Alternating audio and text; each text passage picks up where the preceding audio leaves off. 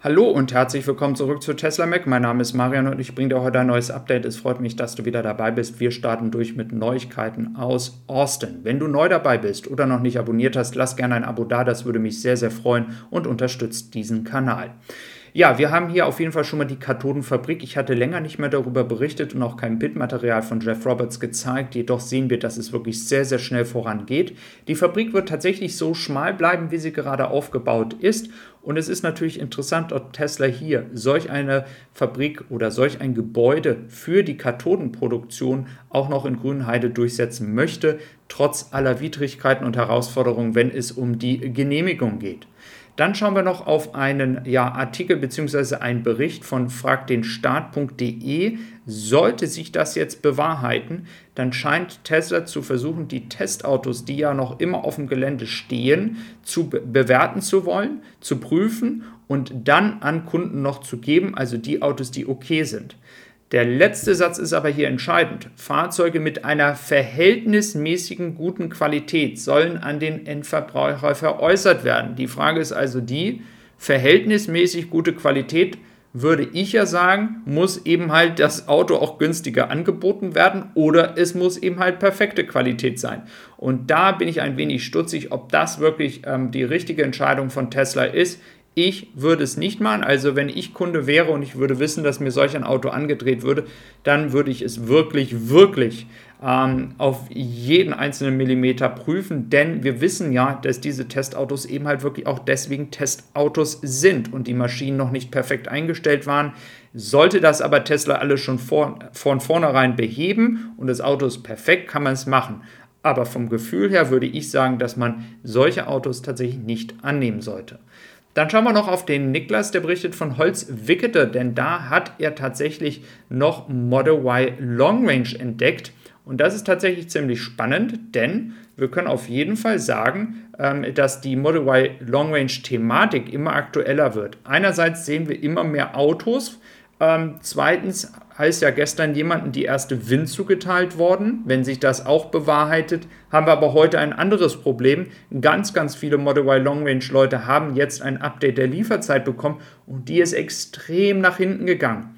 Das heißt, die einzige Vermutung, und ich habe leider noch keine Quelle und keinen Beweis dazu, aber die einzige Vermutung, die ich jetzt hier mit auf den Weg geben kann, ist, dass ich das Gefühl habe, dass Tesla schon die Lieferzeiten des Model Y Long Range zum Teil auf die deutsche Fabrik hier in Grünheide umstellt, dadurch es Verschiebungen gibt. Wie gesagt, nochmal als Disclaimer, ich habe dafür noch keine Quelle, aber das ist das Einzige, was ich mir erklären kann, denn die Model Y-Produktion ist so hoch in Shanghai, ja, dass es überhaupt gar keinen Sinn macht, dass manche Leute jetzt in den Dezember plötzlich fallen, äh, die eigentlich eine Auslieferung jetzt demnächst haben sollten. Also macht grundsätzlich keinen Sinn, ist die einzige Erklärung, die ich habe.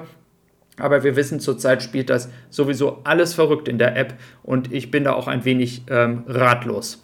Dann schauen wir einmal auf die Verkaufszahlen von Elektroautos. Wir sehen in Norwegen 83% der Neuwagen, Schweden 28%, Schweiz 16%, England ein sehr, sehr starker Markt, wie ich ja immer wieder sage, 16,5%. In Deutschland wiederum 84.000 Autos, also das ist doch mal eine stattliche Zahl. Mit 13,5 Prozent sind wir hinter Amerika und hinter China der größte Neuwagenverkäufer im Bereich der Elektromobilität. Das ist doch mal ein erfreulicher ähm, Erfolg, den wir uns zu Buche schreiben können. Natürlich auch mit der Förderung und sollte die ja dann nächstes Jahr niedriger werden, ähm, dann werden wir erstmal abwarten müssen, wie sich der Markt natürlich entwickelt. Aus den Zeiten von den USA können wir aber sagen, dass es auch dort weiter gut lief ohne eine Förderung. Dann schauen wir einmal auf ein Update und zwar dieses Update zu der Temperatur. Wenn das Auto entsprechend bei 40 Grad ist, soll die, das Auto selber ähm, entsprechend 12 Stunden nach dem Parken dann die Temperatur regulieren. Jetzt stelle ich mir die Frage, wozu brauche ich das, wenn ich mein Auto zum Beispiel draußen hinstelle? Warum möchte ich, dass meine Energie genutzt wird, um zwölf Stunden danach das zu machen? Müssen wir mal abwarten, wie die Umsetzung ist. Mich interessiert ja eher, dass eben halt eine halbe Stunde bevor ich losfahre, das Auto runtergekühlt wird. Ähm, ist natürlich gut, wenn man einkaufen geht.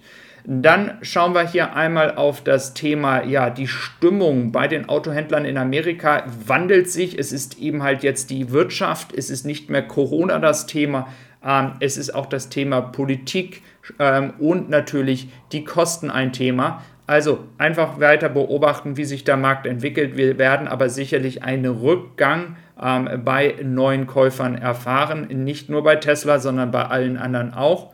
Und das kann dann für die, die jetzt warten ähm, und die noch nicht gekauft haben, in der Theorie ähm, niedrigere Preise irgendwann bedeuten, wobei ich das bei Tesla noch nicht erwarte und auch nicht in den nächsten zwei, drei Jahren, da die Nachfrage einfach so groß ist.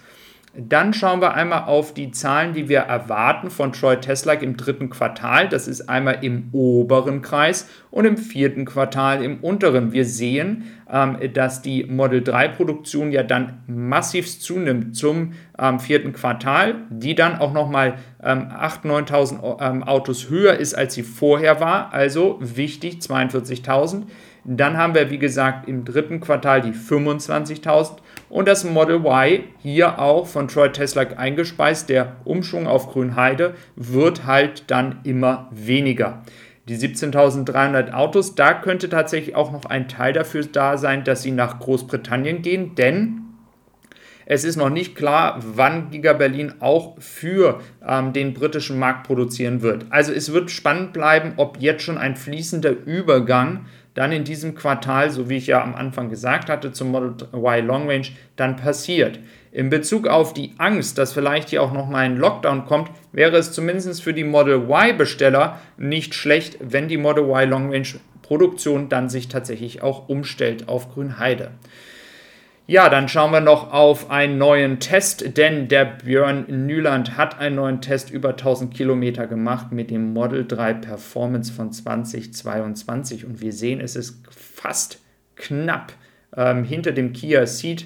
Ähm, wir sehen also hier eine doch sehr, sehr gute Leistung. Dann das Model 3 Long Range direkt dahinter ähm, und die Zeiten, die hat er ja über einen längeren ähm, Zeitraum aufgenommen. Wir sehen dann auch noch das ähm, 22 Model Y Performance, welches da oben mitspielt. Also viele, viele ähm, interessante Autos, die sich da oben bewegen auf dieser 1000 Kilometer Challenge. Dann hier nochmal ein kurzer Blick in die allgemeine Autoindustrie. Wir sehen hier, dass Volkswagen wirklich einen guten Weg nach oben betreibt, wenn es um den Anteil an Elektroautos in ihrem Segment, an ihrem Umsatz ähm, geht ähm, sehen aber hier auch eine Welle, die erwartet wird vom BMW nach unten nochmal. Also, es bleibt spannend. Ich äh, freue mich, dass du dabei gewesen bist. Wenn du neu hier warst oder noch nicht abonniert hast, lass gerne ein Abo da. Das würde mich, wie gesagt, sehr freuen. Und dann sehen wir uns morgen wieder. Mach's gut, bis dann und noch einen schönen Tag dir.